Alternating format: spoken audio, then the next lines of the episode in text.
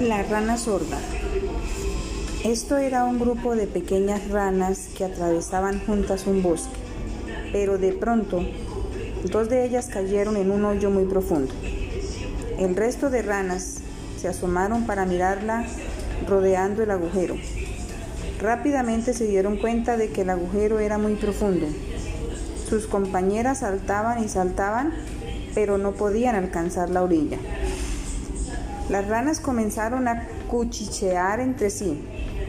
Todas daban por muertas a las dos ranas, ya que no veían posible que pudieran dar un salto tan alto como para salir del agujero. Así que comenzaron a gritar a las ranas que no podían hacer nada, que no podrían salir de allí.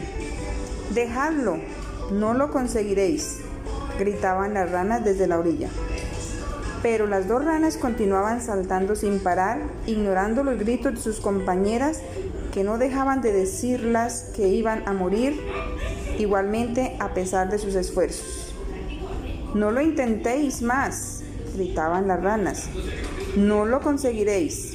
Las ranas le llegaron a insinuar a sus dos compañeras que no gastaran más fuerzas, que se dejaran morir.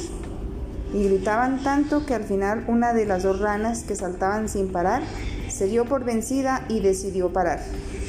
Se dejó caer al suelo sin más y murió.